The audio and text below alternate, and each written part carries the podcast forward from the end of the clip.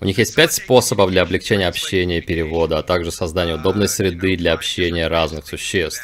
Потому что иногда это просто два существа, сидящие за столом и разговаривающие, а иногда это маленький столик, который стоит на огромном столе, чтобы большое и маленькое существо могли сидеть друг напротив друга. Или когда кто-то сидит напротив большого контейнера, поддерживающего жидкостную или другую газовую среду, для существ, находящихся внутри, и которые не хотят использовать защитный костюм.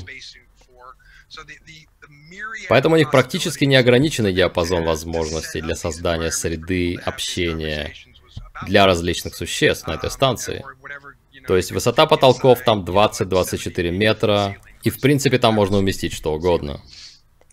Но это было потрясающее зрелище, потому что можно видеть космос на 360 градусов вокруг, видеть Юпитер, и все эти разные расы, приезжающие и уезжающие, это просто вызывало головную боль иногда, потому что моему мозгу приходилось распознавать и обрабатывать слишком большое количество сложных зрительных образов. И ты просто иногда не выдерживал и говорил, у меня ужасно болит голова от этого, столько инопланетян, что аж крыша едет.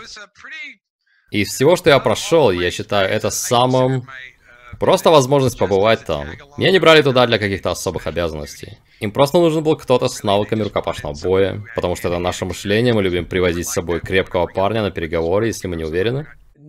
Я никогда лично не общался с гигантами ростом в 20 метров, но я разговаривал с великаном ростом в 7-9 метров. Это был позитивный опыт, или он смотрел на тебя с презрением? Нет, это было очень позитивное общение. У нас был очень глубокий разговор на тему временной механики и принципов работы времени. И ты, кажется, упоминал как-то, что видел там существ, похожих на собак, верно? Да, псовых существ. И так они примерно нашего роста, с собачьими чертами и с мордами. И похожи на помесь разных пород. То есть мы сидели за столом, и напротив нас сидели четверо этих псовых существ, и они выглядели как четыре разные породы собак которые эволюционировали в прямоходящих двуногих существ.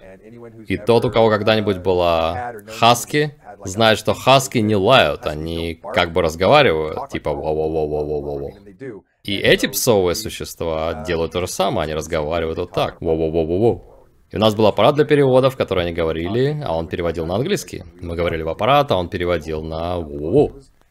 Это был невероятно интересный опыт. Очень сюрреалистичный, но в то же время так как мы сильно связаны с собаками в нашей культуре, разговаривать с ними было очень комфортно, потому что они же собаки. У меня дома есть собака, поэтому в каком-то смысле это делало их менее чужеродными, чем других инопланетян, из-за наших отношений с собаками здесь. Это было очень интересно. И ты говорил, что подходил к одному из них и даже пытался погладить? Нет, я этого не делал, но один из них сидел напротив меня, и у него были уши, как у кокер-спаниеля. И кокер-спаниели мягкие и пушистые, я просто помню, что в какой-то момент я уставился на него и думал, думал, как же хочется потрогать его и сказать, он хороший пес. Я сказал себе, нет, Рэнди, не устраивай галактический дипломатический скандал, почесав за ухом у посла.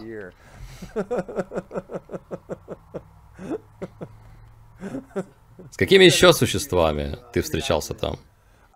С многими разными видами на самом деле. Я был там пару десятков раз, и каждый раз всегда было что-то новое.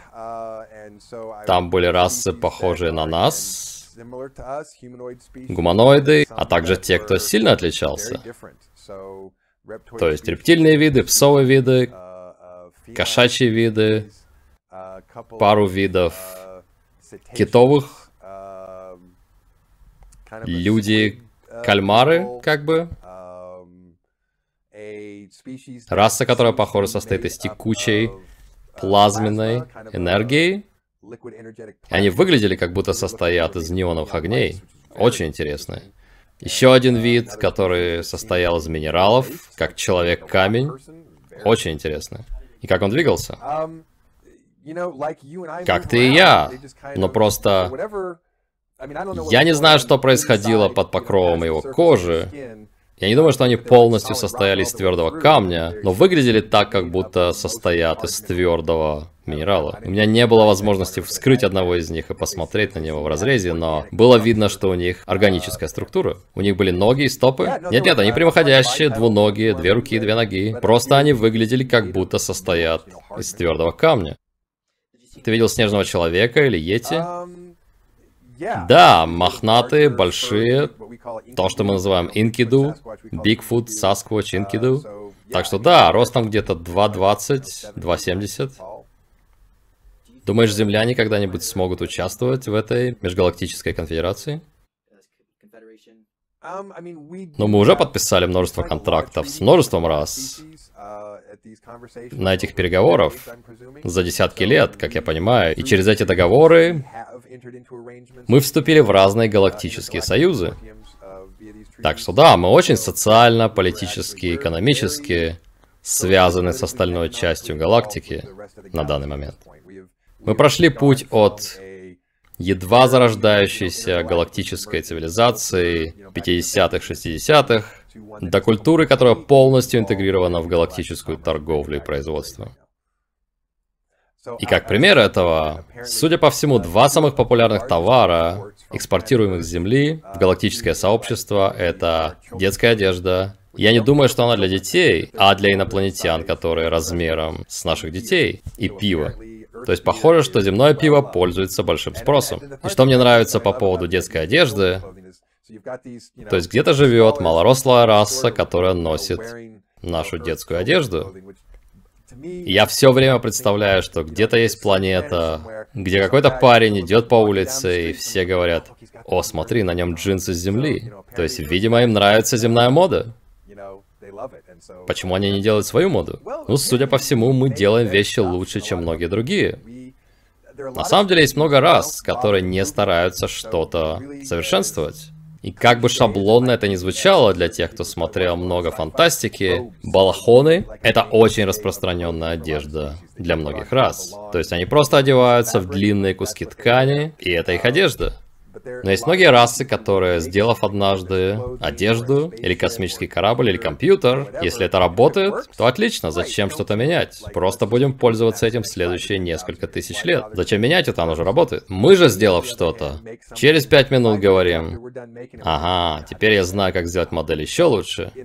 И в последние 70 лет, когда другие расы бы просто сказали, а, и так нормально, мы сделали что-то, ну и хватит. Мы продолжаем все совершенствовать и совершенствовать и совершенствовать. И мы просто производим производим вещи лучше, чем многие другие расы.